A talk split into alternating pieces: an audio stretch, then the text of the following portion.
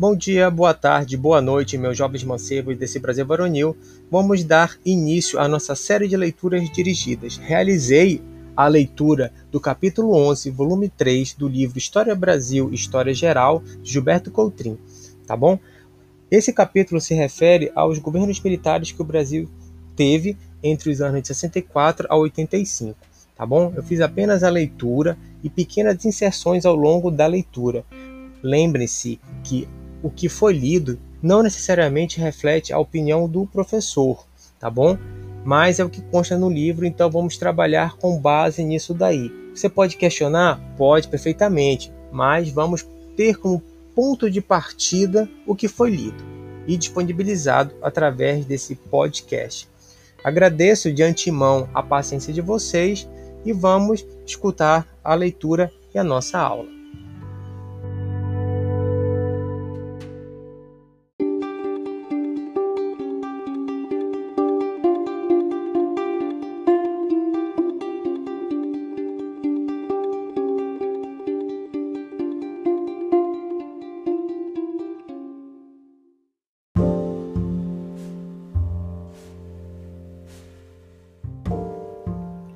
Governos militares. De 1964 a 1985, as Forças Armadas exerceram controle sobre a vida política brasileira. A democracia foi interrompida e a liberdade dos cidadãos limitada. Quais são as principais características desse período ditatorial? É o que iremos trabalhar na aula de hoje. Militares no poder, a ruptura com o regime democrático. Em face das pressões militares, o presidente João Goulart, na noite de 1 de abril de 1964, deixou Brasília e voou para Porto Alegre.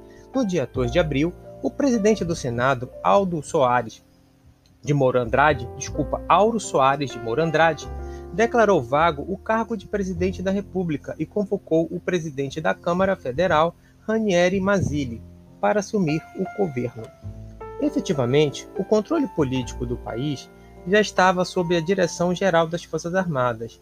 Cada uma das corporações militares, Exército, Marinha e Aeronáutica, indicou um representante para formar o autodenominado Comando Supremo da Revolução.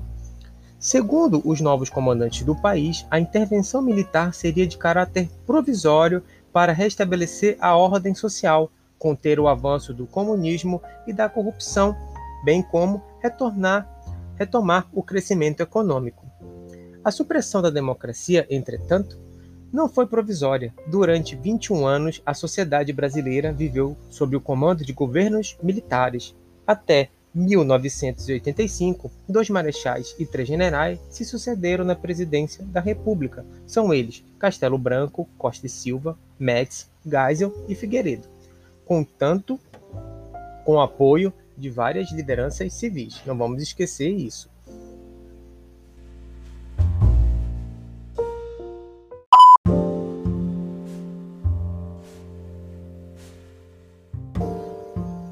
Autoritarismo. Uma das características dos governos militares foi o autoritarismo. De acordo com o historiador Boris Fausto, as diferenças entre o regime representativo vigente entre 1945 e 1964 e o regime militar são claras. Quem manda agora não são os políticos profissionais, nem o Congresso é uma instância decisória importante. Mandam a alta cúpula militar, os órgãos de informação e repressão, a burocracia técnica do Estado. Por meio dos chamados atos institucionais, aí os governos militares foram restringindo as liberdades democráticas, como a de imprensa, com a imposição de censura aos meios de comunicação. Nesse período, muitos brasileiros que se opunham a essa situação foram perseguidos, exilados, torturados ou mortos pelos órgãos de repressão política. Segundo a Comissão Nacional da Verdade, cerca de 50 mil pessoas tiveram a cidadania violada durante a ditadura militar brasileira.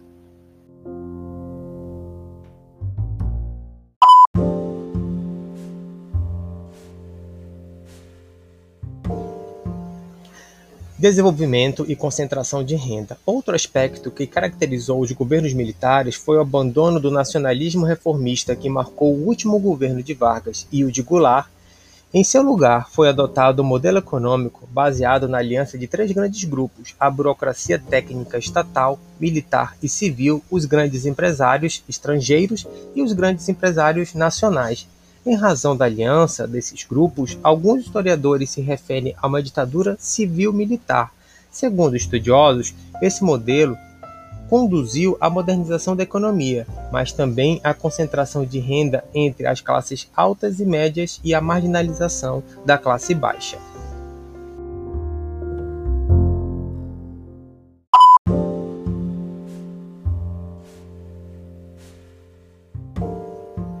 Governo Castelo Branco primeiros passos do regime militar. O comando militar que passou a governar o país decretou, em 9 de abril de 1964, o Ato Institucional número 1, que modificava a Constituição em vigor, conferindo ao Executivo Federal poderes para cassar mandatos de parlamentares, suspender direitos políticos de qualquer cidadão, realizar outras modificações na Constituição, decretar estado de sítio sem aprovação do Congresso.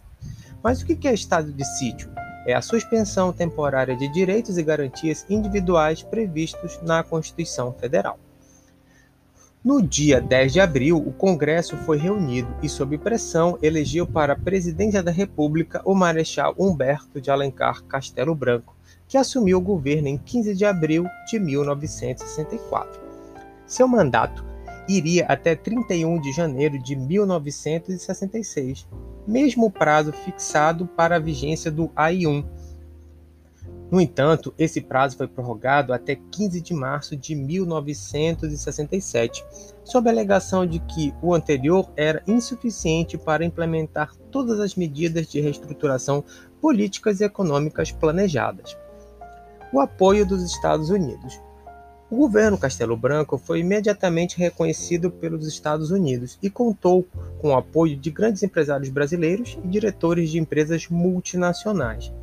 Um motivo importante para a obtenção desse apoio foi a adoção pelos militares brasileiros de um conjunto de princípios conhecidos como Doutrina de Segurança Nacional. Elaborada pelos Estados Unidos e desenvolvida pela Escola Superior de Guerra Brasileira, de acordo com essa doutrina, o governo brasileiro assumiu o compromisso de combater as ideias e pensamentos socialistas e comunistas. Com base nesse compromisso, promoveu-se forte repressão policial contra várias entidades sociais. Sindicatos foram fechados e a União Nacional dos Estudantes, UNE, invadida e também fechada. Em 60 dias de governo militar, mais de 300 pessoas tiveram mandatos cassados e direitos políticos suspensos, entre elas três ex-presidentes da República, Juscelino Kubitschek, Jânio Quadros e João Goulart. No plano externo, em maio de 1964, as relações diplomáticas com Cuba, único país latino-americano que adotava um regime socialista, foram rompidas. Outra medida que agradou as autoridades e empresários dos Estados Unidos foi a extinção da Lei de Remessa de Lucros, sancionada por Goulart em janeiro de 1964, permitindo que as multinacionais voltassem a enviar às suas matrizes no exterior grandes somas de dinheiro, resultando do lucro obtido no Brasil.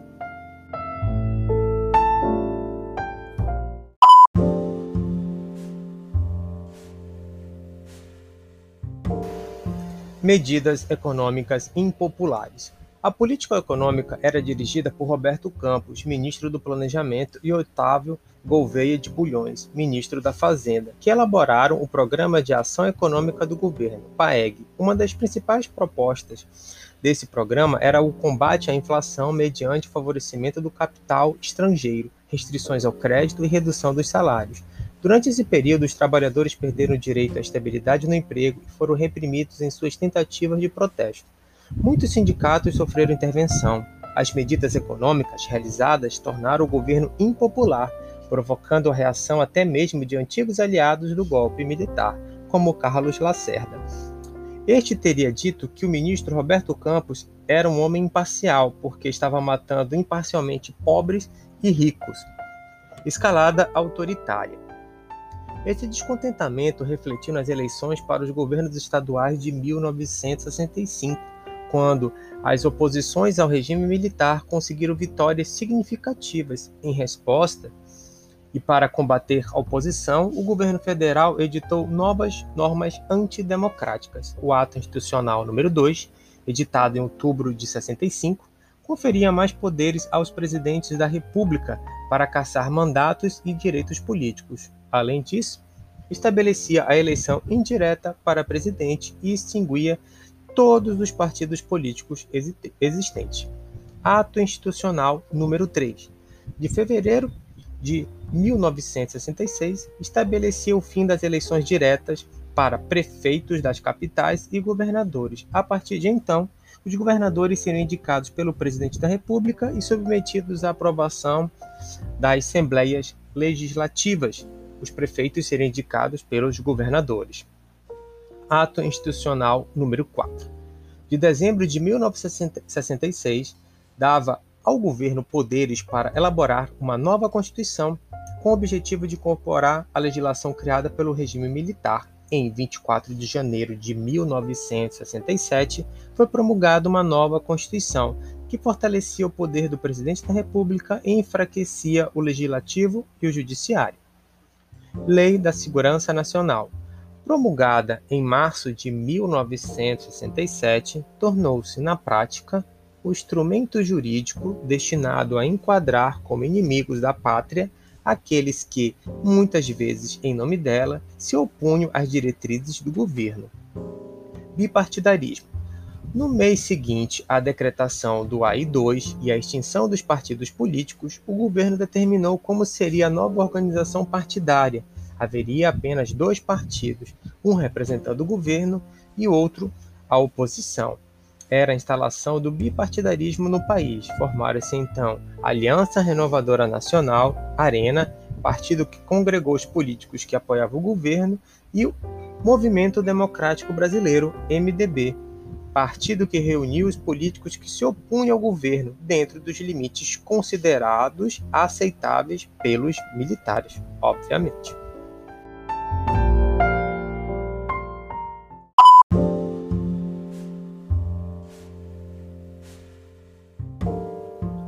Governo Costa e Silva, o recrudescimento da ditadura. Ao final do governo Castelo Branco, o alto comando militar escolheu como novo presidente o Marechal Arthur da Costa e Silva, ministro da Guerra de Castelo Branco. Essa escolha foi referendada em 3 de outubro de 1966 pelos políticos da Arena, que eram maioria no Congresso Nacional. Para registrar seu protesto, os integrantes do MDB retiraram-se do local de votação. Costa e Silva assumiu a presidência em 15 de março de 1967. Movimentos de protesto. Durante o governo de Costa e Silva, apesar da repressão policial, aumentaram os protestos contra a ditadura militar no Brasil.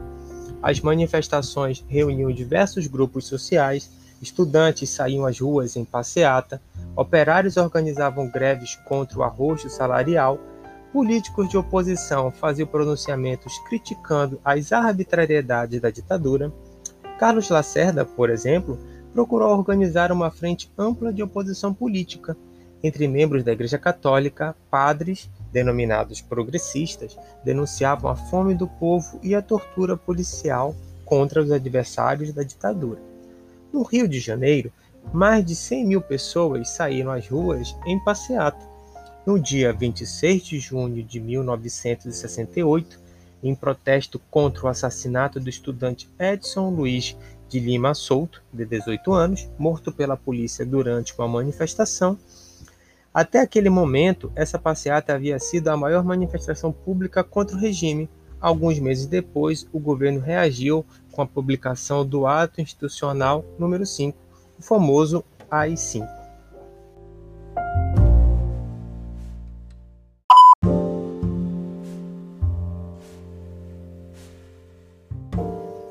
Fechamento político. Em setembro de 1968, o deputado Márcio Moreira Alves, do MDB, fez um discurso veemente contra os militares no Congresso Nacional, responsabilizando-os pela violência policial praticada contra os estudantes e outros grupos. Ele propôs à população boicotar a parada militar de 7 de setembro. Oficiais militares consideraram o discurso ofensivo à honra das Forças Armadas e exigiram que o deputado fosse processado. Devido à imunidade parlamentar dos deputados, para processá-lo era necessária uma autorização da Câmara Federal. O ministro da Justiça solicitou, então, o Congresso solicitou então ao Congresso licença para entrar com uma ação contra Moreira Alves, mas a Câmara Federal negou-se a conceder tal autorização. Ato Institucional número 5, AI-5. A resistência dos parlamentares provavelmente serviu de pretexto para os setores militares que pretendiam endurecer ainda mais o regime. Em dezembro de 1968, o governo determinou o fechamento do Congresso por tempo ilimitado e a cassação do mandato do deputado Márcio Moreira Alves e de outros parlamentares. Também decretou o Ato Institucional número 5, um dos mais terríveis instrumentos normativos lançado pelo regime militar. Era o fechamento político, defendido pela linha dura do comando militar. O AI-5 conferia ao presidente da República amplos poderes para perseguir e reprimir as oposições. Podia, por exemplo, decretar estado de sítio, intervir nos estados e municípios, caçar mandatos eletivos, suspender direitos políticos demitir funcionários públicos, etc. Utilizando o AI-5, o governo Costa e Silva determinou a prisão de milhares de pessoas em todo o país, inclusive a de Carlos Lacerda, do Marechal Lott e de Juscelino Kubitschek. Fechou o Congresso Nacional por tempo indeterminado, cassou o mandato de centenas de deputados federais e estaduais, vereadores e prefeitos, e afastou quatro ministros do Supremo Tribunal Federal.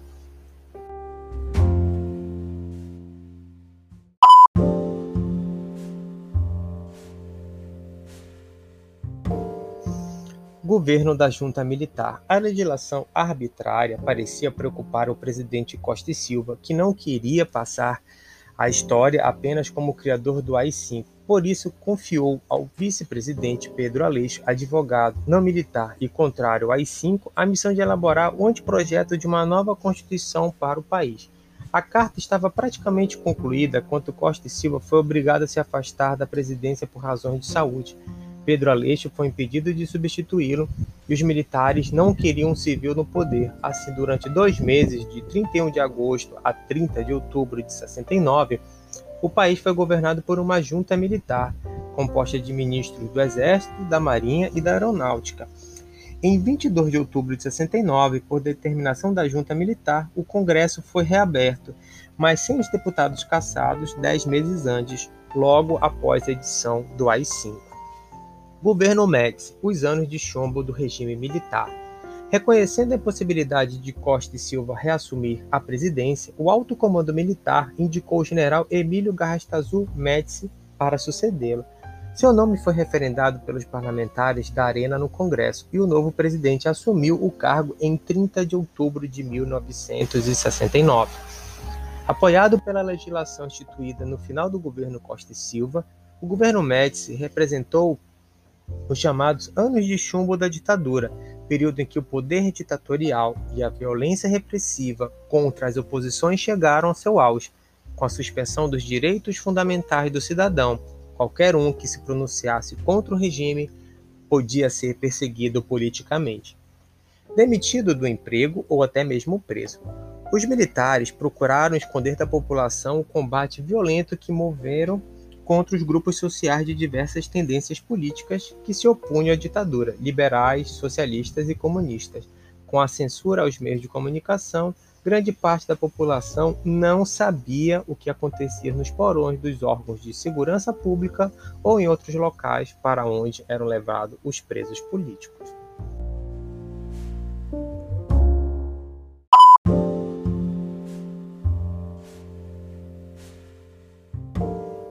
A luta armada.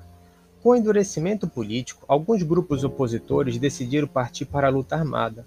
Promoveram diversas ações violentas, incluindo assaltos a bancos com o objetivo de obter dinheiro para financiar a luta e sequestros de diplomatas estrangeiros para trocá-los por presos políticos. Dois líderes guerrilheiros desse período, o ex-deputado comunista Carlos Marighella, da Ação Libertadora Nacional, e o ex-capitão do exército Carlos Lamarca, da Vanguarda Popular Revolucionária, foram mortos.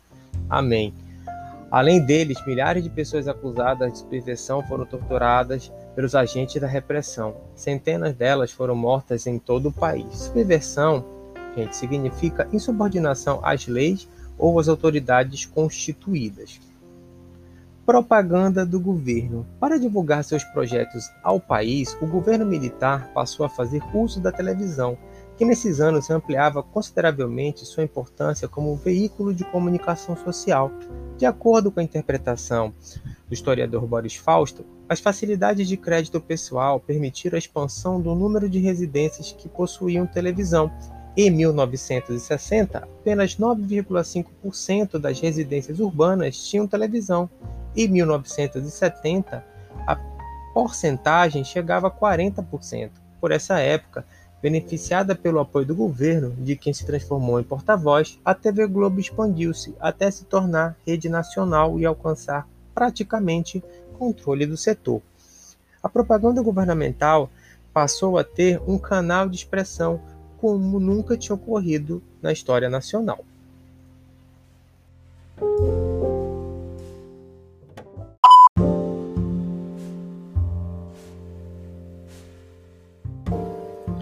O milagre brasileiro. O governo Médici foi marcado ainda por um período de desenvolvimento econômico que a propaganda oficial chamou de milagre econômico, destacado por grandes projetos de integração nacional, como a rodovia transamazônica e de crescimento econômico. Comandada por Antônio Delfim Neto, ministro da Fazenda desde o governo Costa e Silva, a economia passou a crescer a altas taxas anuais, tendo como base o aumento da produção industrial, com destaque para a indústria automobilística, o crescimento da geração de energia elétrica e das exportações, bens manufaturados e veículos, e acentuada utilização de capital estrangeiro na forma de investimentos diretos e empréstimos. A contrapartida desse crescimento foi a adoção de uma rígida política de arroxo salarial, contra a qual os trabalhadores e os sindicatos não podiam reagir devido à repressão política. A concentração de renda do país se intensificou o próprio presidente Médici teria admitido o lado desfavorável do milagre brasileiro, ao afirmar a economia vai bem, mas o povo vai mal. Segundo Hélio Gasper, o milagre brasileiro e os anos de chumbo foram simultâneos, ambos reais, coexistiram, negando-se. Né? Ai, ai, que merda!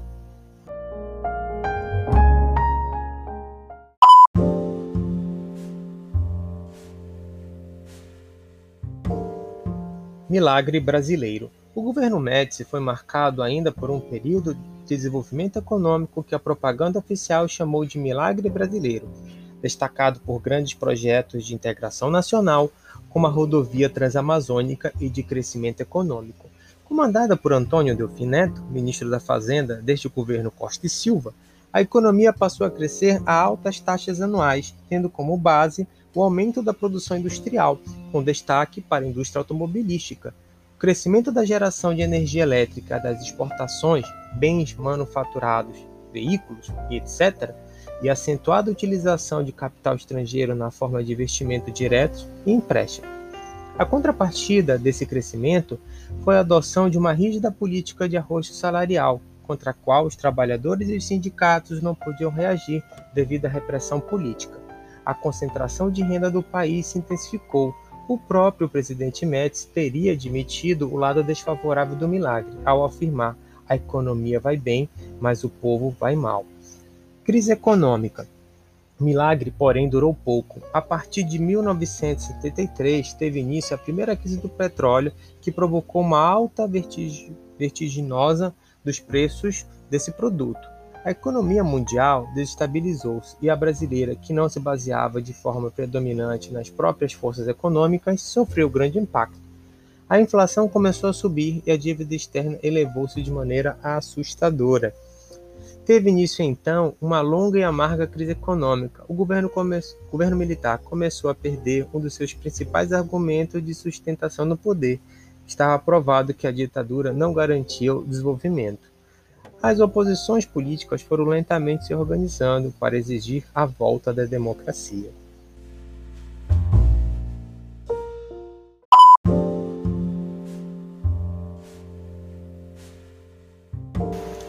Governo Geisel, o lento caminho da abertura política. Terminado o mandato de Médici, o general Ernesto Geisel foi indicado pelo alto comando militar para sucedê-lo. Pela primeira vez, no entanto, havia concorrente indicado pelo partido de oposição. Foi a chamada anticandidatura do deputado Ulisses Guimarães, do MDB, cujo objetivo era denunciar a farsa do próprio processo eleitoral vigente. Geisel foi eleito pelo Código Eleitoral, com os votos dos membros da Arena e assumiu o cargo em 15 de março de 1974.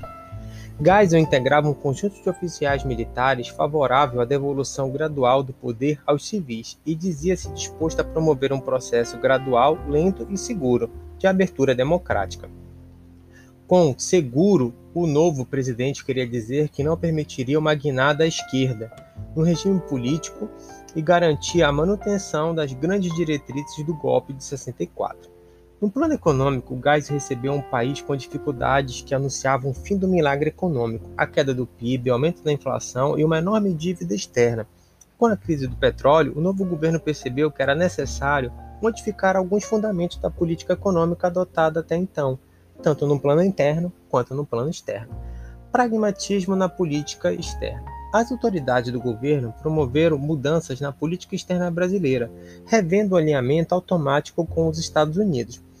Reconheciam que nem tudo que interessava os Estados Unidos também interessava o Brasil. Assim, o governo Geisel, por meio do Itamaraty, que é a sede da diplomacia brasileira, intensificou o estabelecimento de relações bilaterais com países africanos, asiáticos e europeus, já em 74, aproximou-se das nações árabes como a Arábia Saudita, Iraque, Líbia e Argélia, bem como países da África subsaariana, como Angola, Moçambique e Guiné Equatorial, todos ricos em reservas de petróleo ou gás natural. Também restabeleceu relações diplomáticas com a China comunista e reconheceu a legitimidade da Organização para a Libertação da Palestina, OLP, Paralelamente, o governo Geisel selou acordos de cooperação comercial estratégica com potências capitalistas, como a Alemanha Ocidental e o Japão. No tratando da Alemanha Ocidental, se faz referência à, à transferência de tecnologia nuclear, tá bom? Que é a implementação das primeiras usinas nucleares no Brasil. Em detrimento das relações ideológicas próprias da Guerra Fria, o novo governo buscava resultados práticos. Era chamado pragmatismo responsável e ecumênico da diplomacia brasileira, ou seja, vamos ser pragmáticos ao mesmo tempo conversar com todos. Desenvolvimentismo. No plano econômico interno, o governo Geisel buscou diminuir a dependência externa do país, desenvolvendo setores estratégicos da economia nacional. Para tanto, lançou em 1974 o Segundo Plano Nacional de Desenvolvimento, PND, que previa a expansão das indústrias de bens de produção máquinas e equipamentos pesados, aço, cobre energia elétrica. Em vez de recuar para uma política econômica conservadora, o governo radicalizou a estratégia desenvolvimentista nacional, que exigia o movimento de grandes recursos financeiros. Um dos aspectos desse plano foi a ênfase dada ao setor energético em resposta à crise do petróleo. Por um lado, o governo iniciou a construção de grandes hidrelétricas projetadas havia tempo, como as usinas de Tucuruí, no rio Tocantins, e Itaipu, no rio Paraná.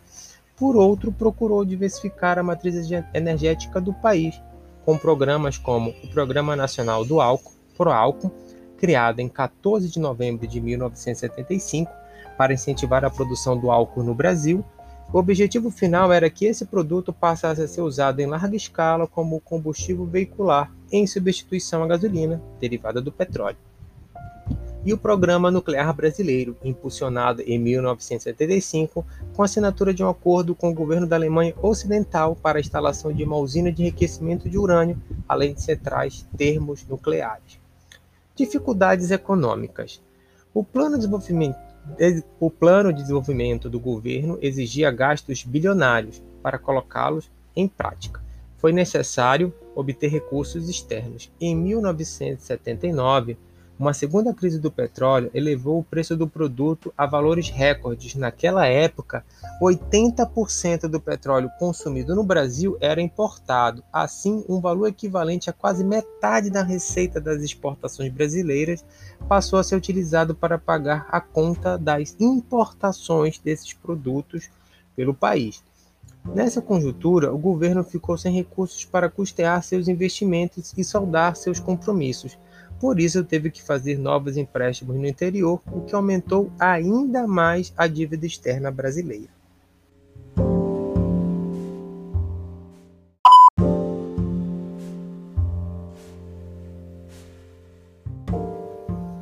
vai e vem da abertura política. O governo Geisel iniciou o processo de abertura política do regime, diminuindo a censura sobre os meios de comunicação e realizando, em 74, eleições livres para senador, deputado e vereador.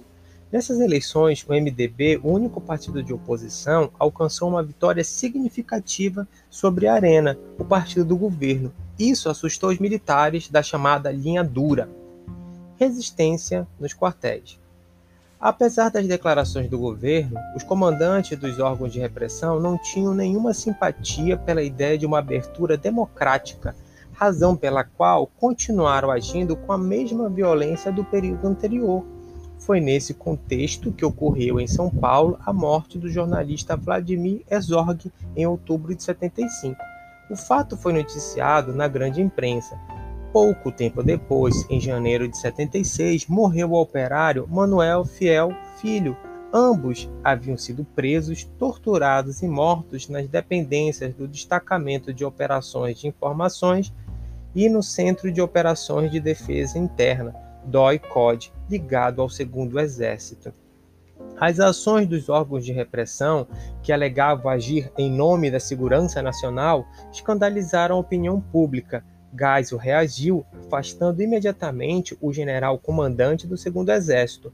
Em outubro de 77, exonerou o ministro da Guerra, general Silvio Frota, que pertencia à chamada Linha Dura.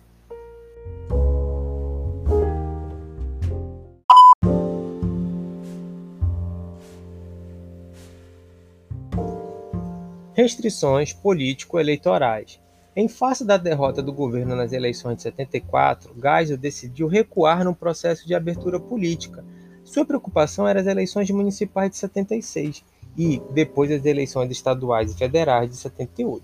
Os problemas econômicos do país, junto com as críticas da oposição, poderiam determinar uma votação contrária ao governo. Assim foram decretadas normas, novas normas restritivas em relação ao processo político eleitoral, como a Lei Falcão e o Pacote de Abril. Decretada em junho de 76, a Lei Falcão, cujo nome deriva do ministro da Justiça, Armando Falcão, limitava a propaganda eleitoral no rádio e na televisão, a apresentação protocolar de um breve resumo das atividades políticas do candidato. Foi a forma encontrada pelo governo para impedir o debate político. Com o pacote de abril, divulgado em abril de 77, Geisel fechou o Congresso Nacional por duas semanas e decretou uma série de normas autoritárias que, entre outras medidas, determinava que um terço dos senadores fosse escolhido por eleições indiretas. Criava assim o que a imprensa apelidou, né, de forma jocosa, os senadores biônicos, isto é, que não eram eleitos pelo voto popular e sempre votavam a favor do governo. Revogação do AI-5. Apesar de todos os esforços do governo nas eleições de 15 de novembro de 78, o MDB superou a Arena na votação para o Senado e quase igualou o partido governista na Câmara. Pressionado pelas oposições e pelos problemas econômicos, Geisel fez o último gesto na direção da abertura política. Em outubro de 78, revogou o AI-5 e os demais atos institucionais que marcaram a legislação arbitrária da ditadura brasileira.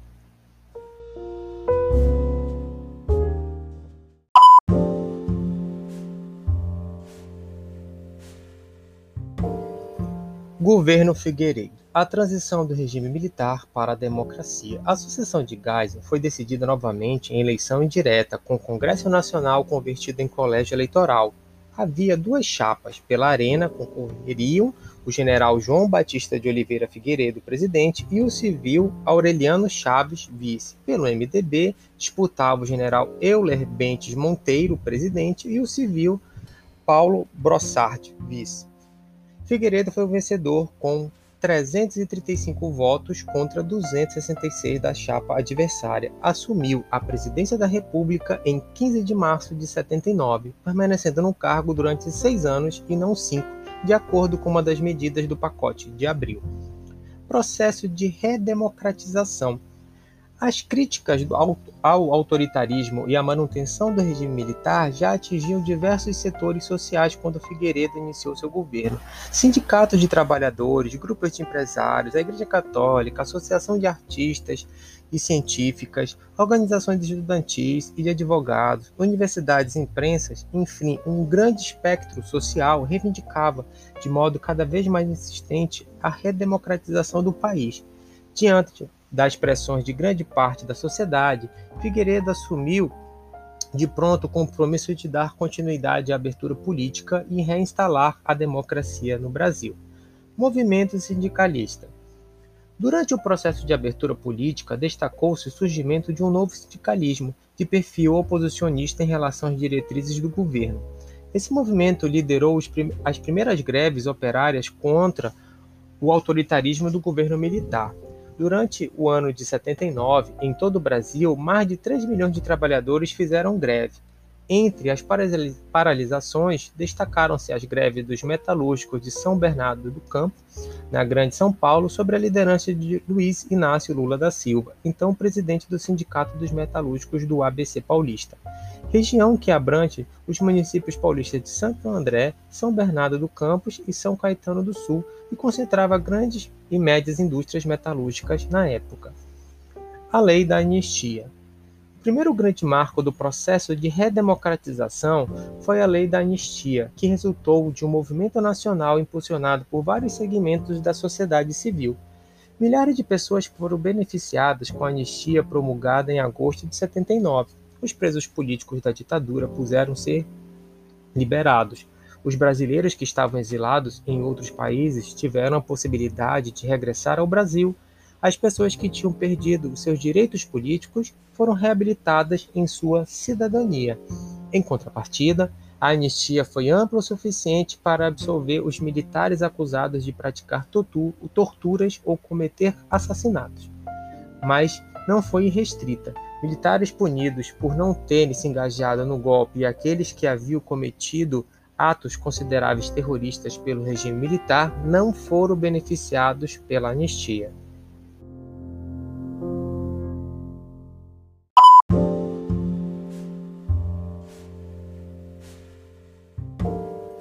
Fim do bipartidarismo. Outra mudança foi a aprovação pelo Congresso, em novembro de 79, de uma nova lei orgânica dos partidos, que restabeleceu o pluripartidarismo, acabando, portanto, com o bipartidarismo no país.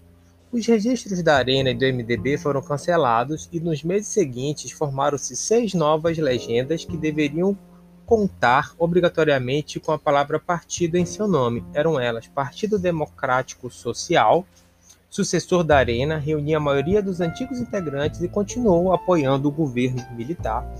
Partido do Movimento Democrático Brasileiro, sucessor do MDB, manteve boa parte dos seus antigos membros. Partido dos Trabalhadores, fundado por líderes sindicais intelectuais de esquerda.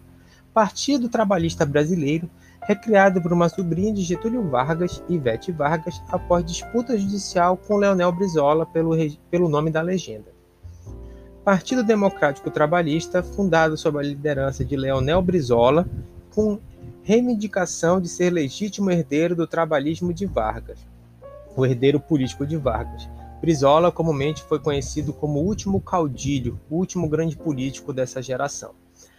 Partido Popular, PP, constituído por dissidentes da Arena, dissolveu-se em pouco tempo. O governo também determinou o restabelecimento das eleições diretas para governador de estado, que deveriam ocorrer em 1982.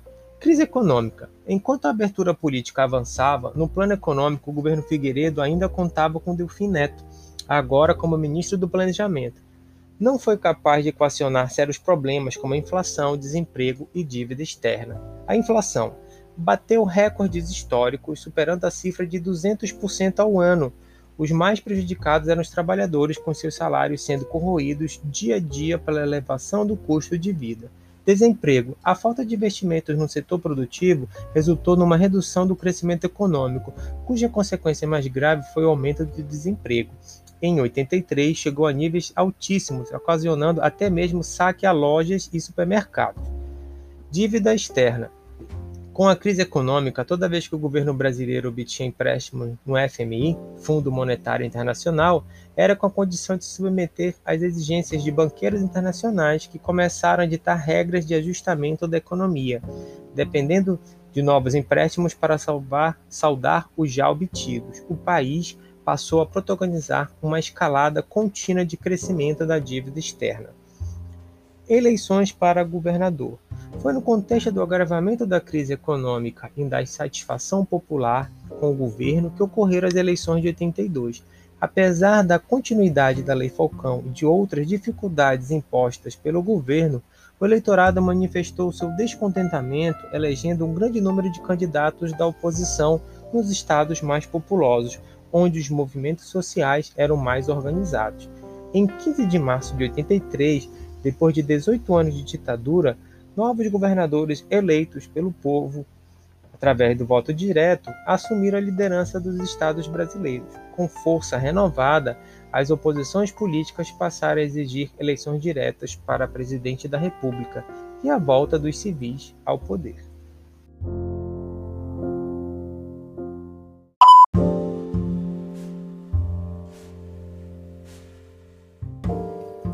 Um breve balanço: avanço tecnológico e problemas sociais. Eis um balanço resumido da situação socioeconômica do país durante os governos militares de 64 a 85. Setor de infraestrutura. As grandes conquistas modernizadoras desses 21 anos situaram-se principalmente nos setores de infraestrutura, comunicações, energias e transporte. Comunicações. Durante o governo militar, Houve expansão e modernização do sistema de comunicação, telefones, telégrafos, correio, antenas de microondas, satélites, além da integração do Brasil ao sistema de comunicações internacionais. Entre as empresas estatais criadas nesse período destacaram-se a Empresa Brasileira de Correios e Telégrafos, Correio, em 69, Telecomunicações do Brasil, Telebrás em 72, Empresa Brasileira de Telecomunicações, Embratel em 65 e transformada em 72 em subsidiária da Telebrás. Tanto a Telebrás como a Embratel foram privatizadas na década de 90, no contexto das políticas consideradas neoliberais adotadas por governos desse período. Energia.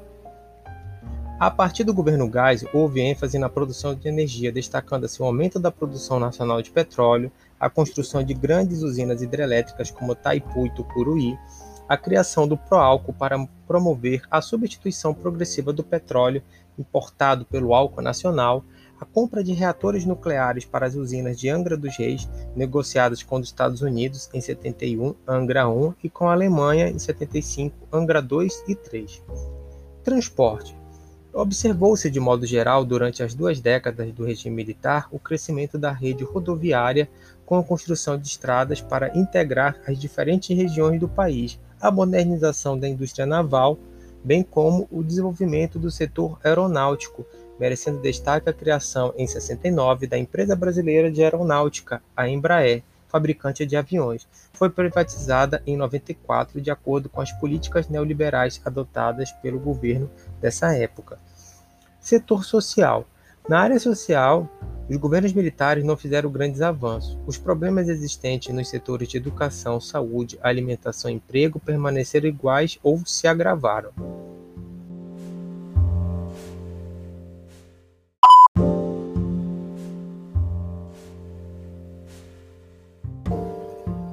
Questão fundiária e alimentação.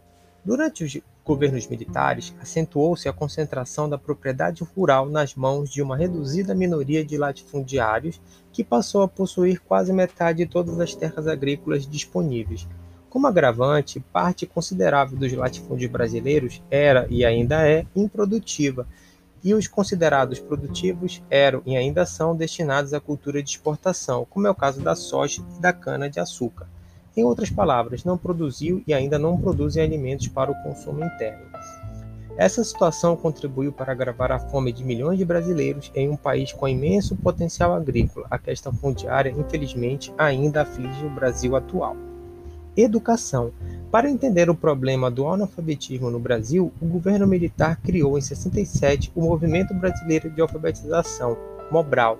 Embora as taxas de alfabetização tenham aumentado com o projeto, ele não conseguiu cumprir totalmente seus objetivos e acabou sendo extinto na década de 80. Ainda hoje, as taxas de analfabetismo no país são consideradas elevadas em comparação com outros países do mundo, inclusive os latino-americanos. Segundo o IBGE, em 2014, a taxa de analfabetos entre as pessoas de 15 anos ou mais era de 8,3%. Durante os governos militares, também persistiram problemas gerais de educação pública brasileira, como os de milhões de crianças fora da, da escola, da sala de aula, por terem de trabalhar para ajudar no orçamento doméstico, pela longa distância entre suas casas e a escola ou simplesmente por desmotivação social. Também se avalia que houve queda na qualidade do ensino e na remuneração dos professores. Grande parte desses problemas perdura até nossos dias. Concentração de renda. O economista Delfim Neto, ministro da área econômica dos governos militares, ao se referir à distribuição de renda do país, teria dito: é preciso fazer o bolo crescer para dividi-lo depois. O bolo, de certo modo, cresceu, mas não foi dividido entre poucos, gerando uma elevada concentração de riqueza. Isso quer dizer que o crescimento geral da economia, avaliado pelo PIB durante o regime militar, não se traduziu em condições de vida satisfatórias para a maioria da população. O número da tabela abaixo dá uma ideia do aumento de concentração de renda durante os governos militares. População: 20% dos mais ricos no ano 60 correspondiam a 64% da população brasileira. Em 83, esse número já beirava a 65%. 50% da população mais pobre do Brasil em 1960 representava 17%, em 83 representava 12%.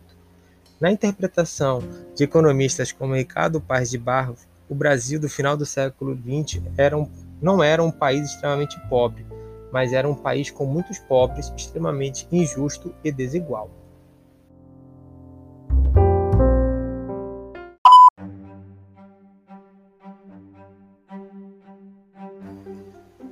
Posto isso, chegamos ao final da nossa aula de hoje. Agradeço imensamente a paciência de vocês, paz de Cristo no coração e até a próxima. Muito obrigado.